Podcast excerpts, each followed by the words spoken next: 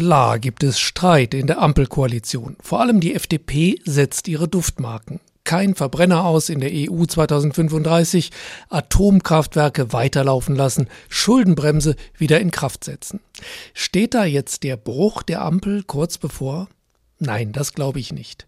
Vielleicht ist der Zauber vom Anfang fast ganz verflogen. Diese Illusion, dass da aus Gegensätzen zwischen den besten Rivalen Habeck und Lindner wundersamerweise keine lauen Kompromisse entstanden, sondern etwas nach vorne gerichtetes, völlig Neues. Dieser Zauber mag weg sein. Trotzdem glaube ich nicht, dass die Ampel vorzeitig scheitert. Denn wir haben ernste Zeiten, wir haben eine Zeitenwende. Die rot-grün-gelbe Koalition muss plötzlich vieles bewältigen, womit sie im Dezember nicht gerechnet hatte. Schnellstens aus russischen Gaslieferungen aussteigen, schnellstens Deutschland militärisch wieder stark machen, zu der Führungsmacht in Europa, die sich offenbar die meisten der europäischen Partner wünschen und möglichst rasch soziale Not bekämpfen, ausgelöst durch hohe Energie- und Lebensmittelpreise.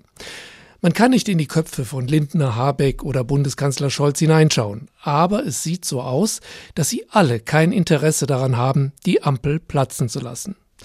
Eine Regierungskrise. Wie stünde Olaf Scholz dann da als Regierungschef einer möchtegern Führungsmacht?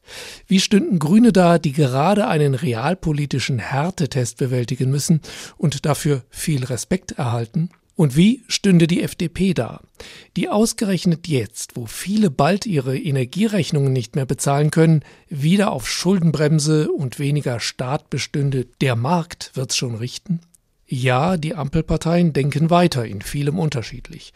Aber nichts davon ist so wichtig, dass die Zusammenarbeit daran zerbrechen könnte. Schon aus Eigeninteresse wird diese Ampel immer besonders intensiv versuchen, Gegensätze zu bereinigen und pragmatische Kompromisse zu finden.